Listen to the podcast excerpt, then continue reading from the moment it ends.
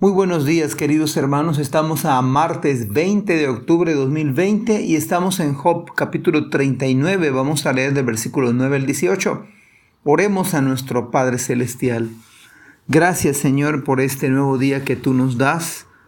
Estamos gozosos Señor, estamos felices que hemos abierto nuestros ojos, que hemos descansado. Pedimos Señor tu tu bendición en este día, Padre. Por favor, háblanos, Señor. Te rogamos esto en el nombre de Jesús. Amén. Dice la palabra del Señor, ¿acaso aceptará el buey salvaje ser domado? ¿Pasará la noche en tu establo? ¿Puedes enganchar un buey salvaje a un arado? ¿Acaso arará un campo para ti? Teniendo en cuenta su fuerza, ¿podrás confiar en él? Puedes irte y confiar en que el buey haga tu trabajo. Podrás contar con él para que traiga el grano a tu casa y lo ponga en tu campo de trillar. El avestruz agita sus alas con ostentación, pero éstas no pueden competir con el plumaje de la cigüeña. El avestruz pone sus huevos en la tierra y deja que se calienten en el polvo. No le preocupa que alguien los aplaste o que un animal salvaje los destruya. Trata con dureza sus polluelos, como si no fueran suyos. No le importa si mueren, porque Dios no le dio sabiduría ni le dio entendimiento.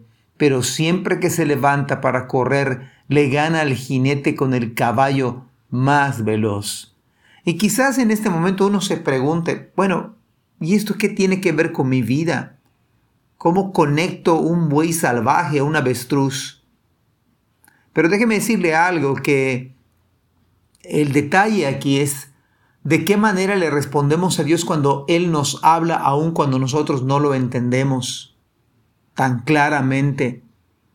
¿De qué forma escuchamos su palabra con detenimiento, con deseo de que Él nos muestre nuestro equivocado camino?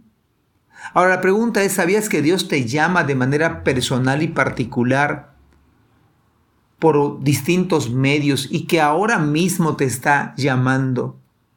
Dios te llama en primer lugar para que te arrepientas de tus pecados y para que vivamos en arrepentimiento. Pero en segundo lugar nos llama para que vivamos para su gloria. Tiene muchas maneras de hablarnos el Señor nos habla por medio de las circunstancias.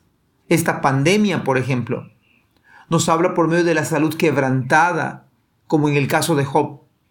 Nos habla por medio de consejos de otras personas.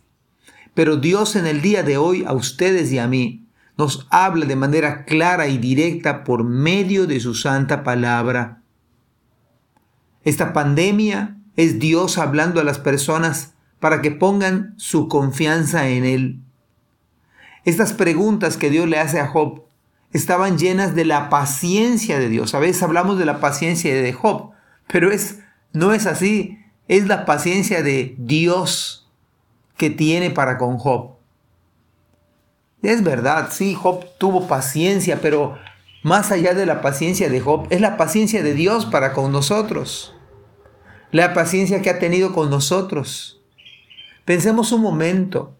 Si Dios nos tratara conforme a nuestros hechos, no estaríamos vivos ninguno de, de nosotros. Seríamos esta mañana quizás un, un montón de cenizas, literalmente hablando. Pero volviendo al pasaje, la naturaleza de un buey precisamente es ser una bestia del campo. Y la naturaleza nuestra es precisamente rebelarnos contra Dios. No nos gusta su palabra por naturaleza. No queremos que Dios corrija nuestra vida y que intervenga. Mas sin embargo, Dios ha tenido misericordia de ustedes y de mí. Pero por otro lado, nos muestra este texto la indiferencia del avestruz con respecto a sus crías.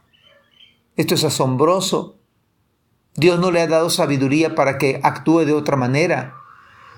Sin embargo, el Señor le dijo a Jerusalén, Jerusalén, Jerusalén.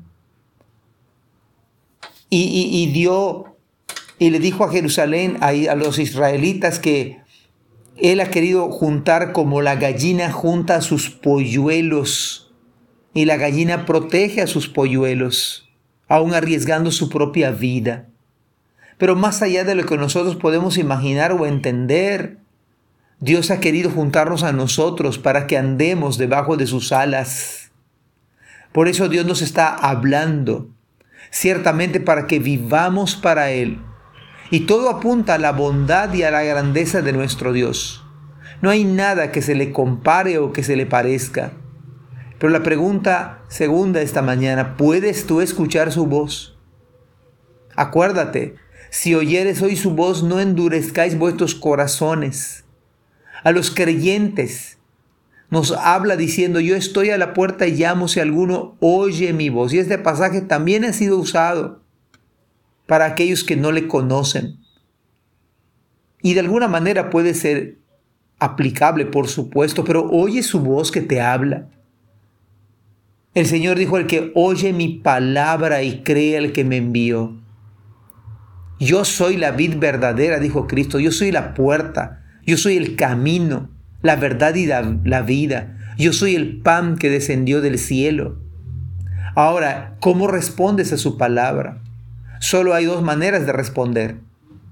Venir esta mañana con toda humildad, pidiendo perdón, buscando comunión con Él, o ignorar su llamado con tanta soberbia que nos ha caracterizado. Dios de alguna forma nos ha hablado de muchas maneras, de distintas en distintas circunstancias. Ahora nos habla por medio de su Hijo, por medio de su palabra. ¿Cómo respondes a su llamado el día de hoy? ¿Cómo respondemos a su palabra? Ojalá que Dios quebrante nuestra vida y digamos, Señor, heme aquí, háblame, habla que tu siervo oye. Que Dios les bendiga esta hermosa mañana y que podamos decir todos juntos, habla, habla que tu siervo oye. Que Dios les bendiga. Amén.